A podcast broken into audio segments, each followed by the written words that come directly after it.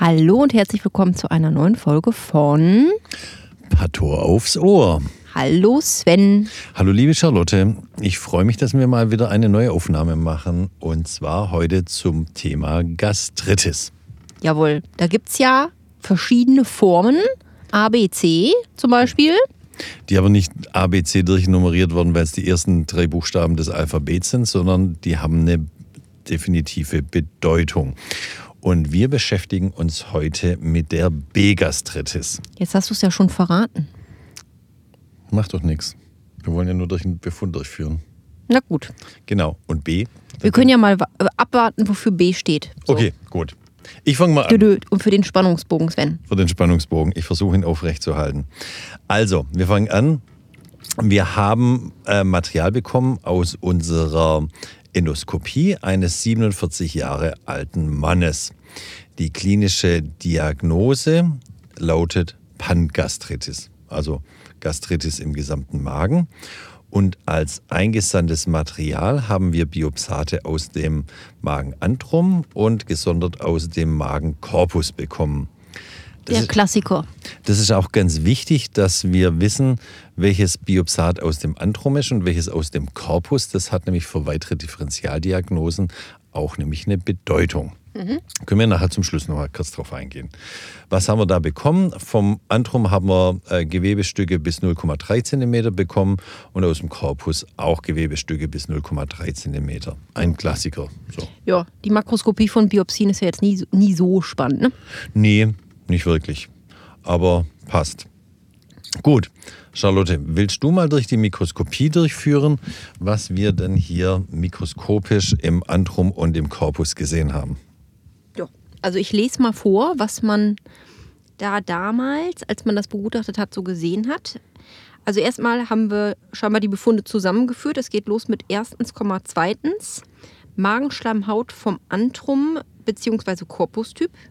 Letzterer mit regulärem Drüsenkörper, intaktes Oberflächenepithel. Mhm. Gut. Mäßig dichte lymphoplasmazelluläre Infiltrate im Stroma Mhm. mit Beimengung von neutrophilen Granulozyten. Ah, Aha.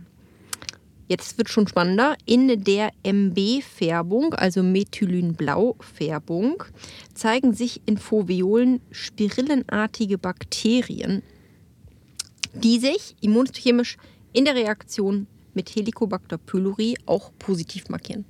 damit haben wir ja eigentlich fast schon die Diagnose, aber wir können jetzt noch mal ganz kurz durchgehen, ähm, was die einzelnen Sachen bedeuten. Dazu möchte ich noch erwähnen, wir haben wie immer von jedem, ähm, von jedem Biopsat eine HE-Färbung gemacht, dann haben wir eine Alcian-Pass-Färbung gemacht, also das ist eine Färbung, wo Alcian und Pass gleichzeitig durchgeführt wurde, eine Methylen-Blau-Färbung und eine Immunhistochemie gegen Helicobacter pylori. Wobei wir letztere nicht standardmäßig machen. Wahrscheinlich hat da der Befunder äh, schon mal die Immunhisto gemacht und dann aber erstmal abgewartet und dann alles zusammen diktiert, Ja. anstatt einen Vor- und Nachbericht zu machen. Genau. Gut, und was sehen wir? Also erstmal beschreiben wir, dass wir normale Korpus- und Antrum-Schleimhaut sehen. Ähm, letztere mit einem regulären Drüsenkörper. Das ist nämlich ganz wichtig in der Abgrenzung ähm, zur Typ-A-Gastritis. Gehen wir aber ganz zum Schluss nochmal drauf ein. Und dann haben wir eben hier mäßig dichte lymphoplasmazelluläre Infiltrate im Stroma. Wofür spricht das? Also Wie immer. Genau. Lymphoplasma zellulär ist ja im Grunde zusammengefügt äh, und will sagen, man sieht Lymphozyten als auch Plasmazellen. Plasmazellen sind an sich ja auch äh, Lymphozyten, nämlich so gesehen ja B-Lymphozyten. Ja. Ähm, und das haben wir ja schon ein paar Mal gesagt. Lymphozyten sind eigentlich so die klassische Entzündungszelle, die eben eine chronische Entzündung äh, signalisieren. Genau, der hat sozusagen seine, seine Entzündung im Magen, also seine Gastritis, schon länger. Dann äh, steht hier noch mit Beimengung von neutrophilen Granu- Granulozyten. Das hatten wir auch schon ein paar Mal. Das ist ja das Entzündungsin, äh, Entzündungsinfiltrat für das Korrelat einer akuten Entzündung und oft auch einer durch Erreger ausgelöste, vor allem Bakterien äh, ausgelöste Entzündung. Mhm. Er hat also beides. Genau. Und wir haben auch in, eben in der Methylenblau, sowohl auch in der Helicobacter pylori Immunhisto, den Nachweis von spirillenartigen Bakterien, das für uns eben den ähm, Helicobacter pylori-Keimen entspricht. Genau. Also wenn man die anguckt, sind das so ein bisschen wie ja, Spirillen, also so, so längliche Dinger, aber mhm. halt nicht Stäbe, die einfach so gerade sind, sondern die sind so ein bisschen gewunden, so ein bisschen wie, wie Nudeln. Wie heißen ja. denn diese Nudeln, die da so. Keine du weißt Ahnung. schon. Ja. Cannelloni? Nee, keine nee. Ahnung. Ah, ich bin auch schlecht mit diesen Nudelsorten, aber diese, diese, die sich so wie so eine Spirale. Genau, deswegen äh, heißt es Spirillen. Spirillen, ja, aber es gibt auch eine Nidel, ist ja egal, wie die Nudelsorte heißt. Genau. Also man weiß, was wir meinen. Alle haben ja auch nebenher die Mikrobiologie in der Vorlesung und im Kurs. Jeder weiß, was spirillenartige Bakterien sind. Wahrscheinlich besser als wir. Ich beschreibe das halt gerne. Ja. Okay, und dann haben wir daraus natürlich schlussendlich die logische äh, Diagnose gemacht. Magenschleimhaut vom Androm bzw. Korpustyp mit mäßiger, chronischer und aktiver also aktive Entzündung sagen wir, wenn die ähm, neutrophilen Granulozyten vorliegen, ähm, mit chronisch und aktiver Helicobacter pylori assoziierter Gastritis, Klammer auf, Typ B. Genau. Und Typ B, BBB, steht eben da für Bakterium. Genau, steht für Bakterium und ist nicht nur einfach der zweite Buchstabe im Alphabet. Gut, Drunter steht noch kein Anhalt für Malignität.